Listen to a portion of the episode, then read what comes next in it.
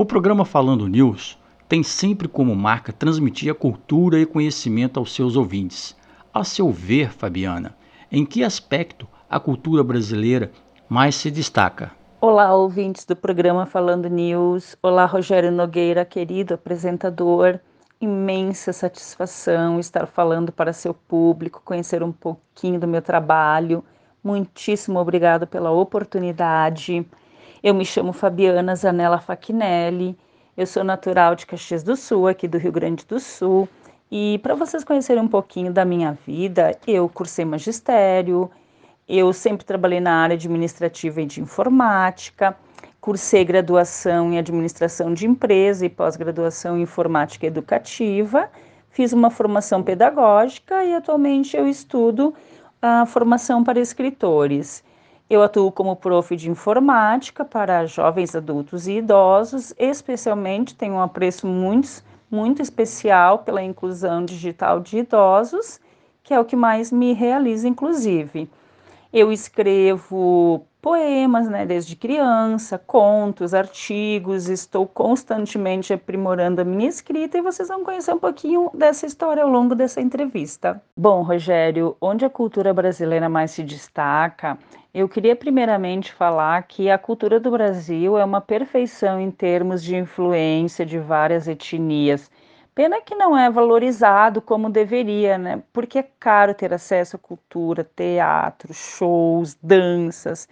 Mas o Brasil ele tem uma influência fortíssima, né? Indígena, africana, europeia, tudo manifestado na culinária, nas danças, na religião, nos sotaques diferentes de cada região né, né, do país. E eu penso que a leitura é uma fonte assim de informação que poderia gerar grandíssimo interesse né, na busca do conhecimento. Uh, cada região, de alguma forma, tenta preservar suas raízes, suas origens, e isso é uma coisa muito importante, porque é a cultura que está enraizada né, uh, do povo brasileiro. E eu penso que uma das maiores manifestações da arte, da cultura, respondendo à tua questão, aonde a cultura brasileira mais se destaca, eu acredito que seja na música, né? A música brasileira, seja a, a música regional, né, que cada região, né, tem seus tipos de música, seja na música popular, enfim, eu acredito que a música brasileira é realmente a maior manifestação de arte e de cultura. Como escritora, você tem vários trabalhos. Poderia destacar algum que tenha sido mais reconhecido no Brasil e em outro país? Em relação a alguns trabalhos de escrita que eu fiz, eu cito assim um trabalho que me deixou muito realizada, foi um artigo acadêmico que eu coloquei a submissão, o artigo foi aprovado, foi publicado. Ele fala de infância de brincadeiras versus infância digital, um alerta onde eu alerto sobre o fascínio que as tecnologias da informação e comunicação exercem sobre as crianças desde a sua mais tenra idade, e eu coloco justamente o alerta que norteia o artigo que é se as crianças estão deixando de brincar e se expondo de forma excessiva às tecnologias. É um artigo que me deixou assim muito realizada em escrever. Eu escrevo também poemas desde criança. Eu tenho ao longo dos anos aperfeiçoado a técnica com métricas e rimas, estudado mais, lido muito mais sobre isso. Adoro escrever contos. Eu escrevo contos de fantasia, assim, misturado com um pouco de realidade. Então é, é um trabalho bem interessante que eu gosto de fazer. E em relação à questão de ser reconhecida no Brasil, em outros países, né, se é diferente ou não. Eu acho que para a gente é difícil os dois ser reconhecido tanto no Brasil quanto lá fora. Embora a pandemia tenha causado algo assim diferente, porque eu acho que o, o escritor brasileiro tem muito escritor brasileiro bom demais sabe? E eu acho que estão aparecendo esses escritores brasileiros, a gente está tendo a oportunidade de mostrar a nossa voz, tem muita gente boa, eu tenho lido muito trabalho, muita, muita poesia, muito conto, né, de diversos escritores de diversas regiões do país, e eu estou fascinada de tanta gente boa que tem.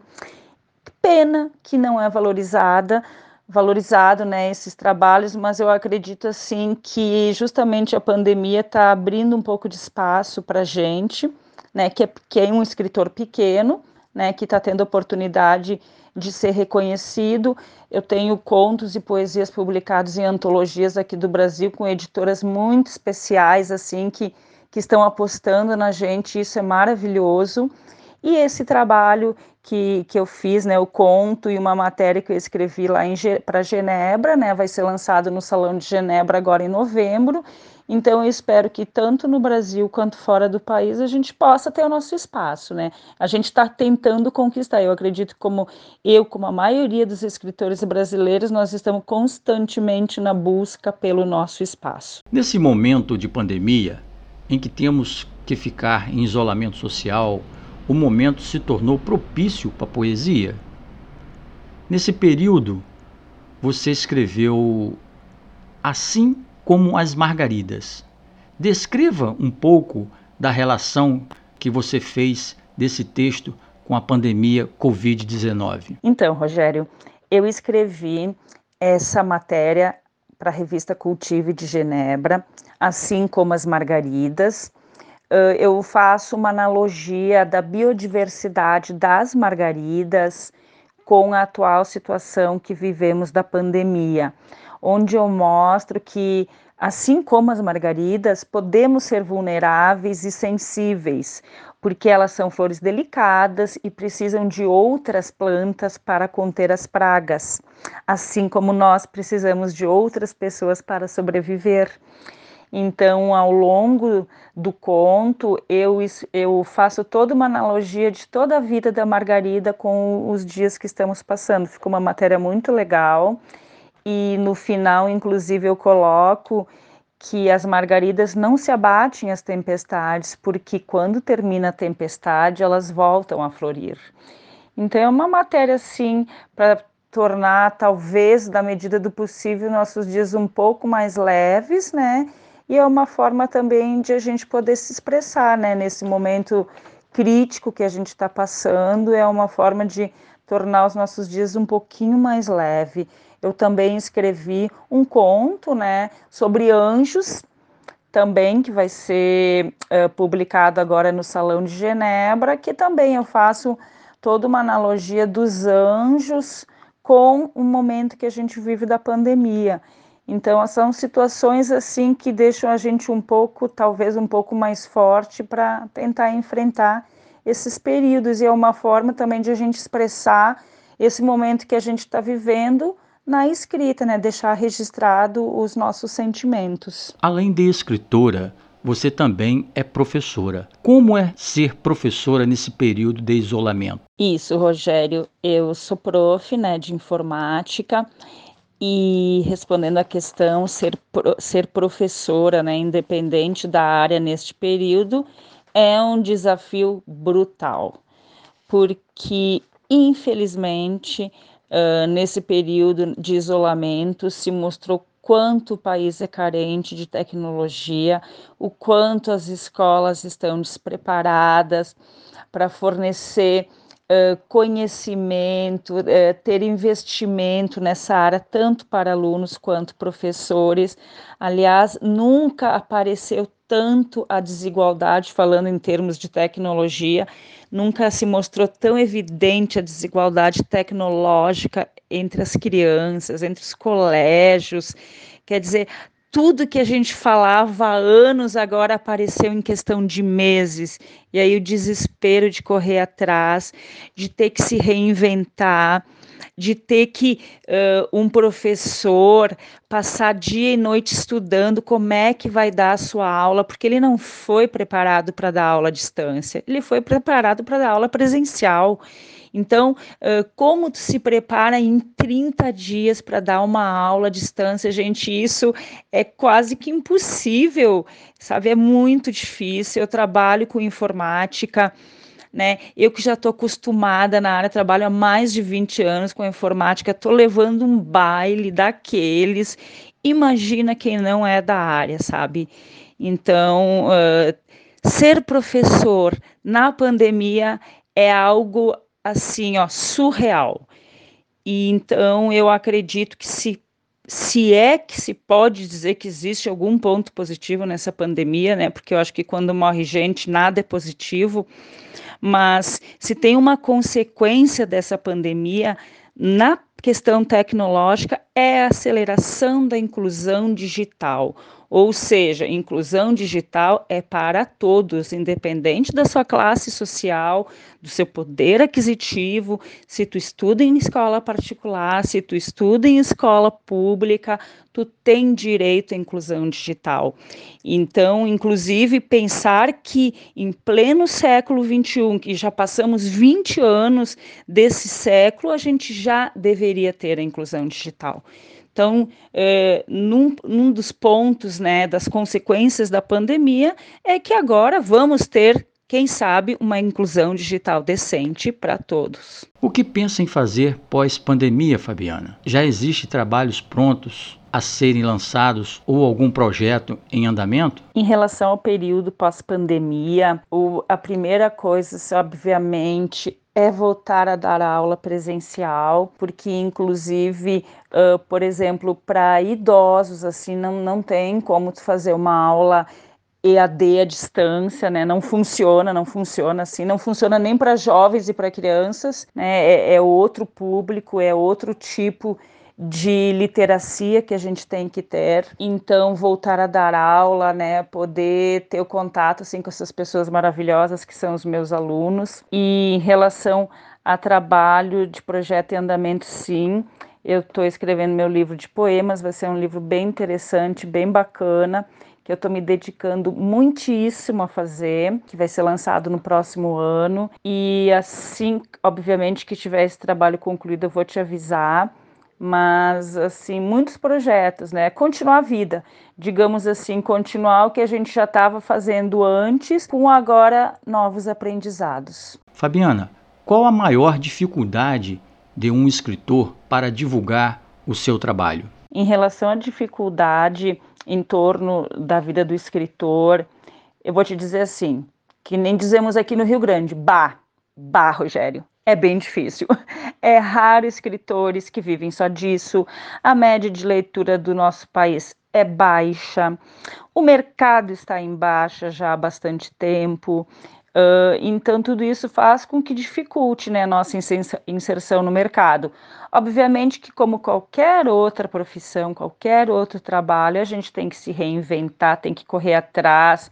Muitas vezes tu passa um ano escrevendo, meses ou um ano né, escrevendo um livro e pode não dar certo, pode dar certo, tu pode ter escrito para o público errado, ou tu não conseguiu se fazer entender para o público que tu imaginava né, que seria aquele que iria gostar da tua leitura. Então tem inúmeras situações, né? A gente tem que estudar muito, a gente tem que ler muito, não é diferente, como eu disse, de, de outras profissões. Tem que trabalhar com parceria, fazer parceria com blogs, com editoras, trabalhar a sua rede social, hoje é um mecanismo importante que a gente tem à nossa disposição.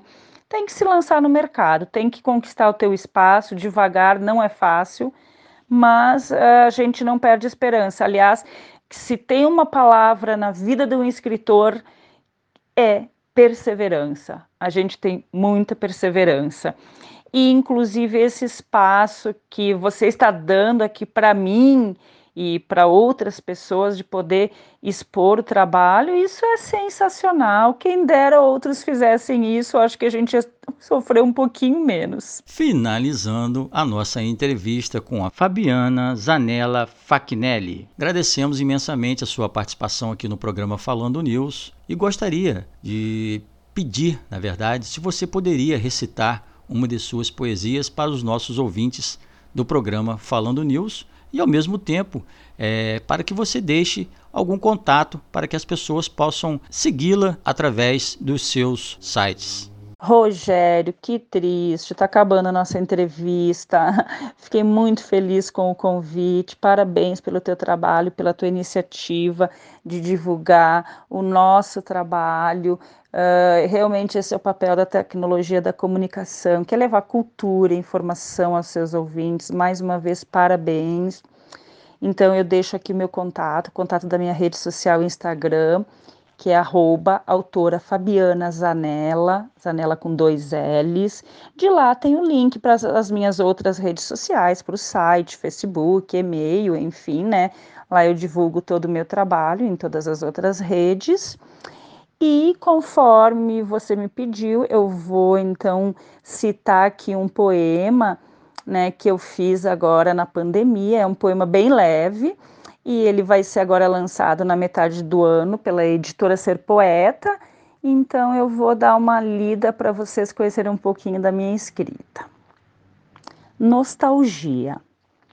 Quando meu avô dizia que a natureza um dia iria se revoltar, eu não entendia nada, até achava engraçado e voltava a brincar. Mas quando fui crescendo, ouvi o meu pai dizendo: o mundo não vai aguentar. Achava aquilo estranho, não dava muita atenção, eu precisava estudar. E hoje que já entendo, lembro todos os dias de tudo que deles ouvi. Eu penso como seria passar por estes dias se estivessem aqui. Essa tal pandemia, nem o avô nem o pai sabiam que iria acontecer mas com toda a sabedoria que eles tiveram um dia chegaram a antever. Eles nunca imaginariam que novos heróis surgiriam salvando toda a nação.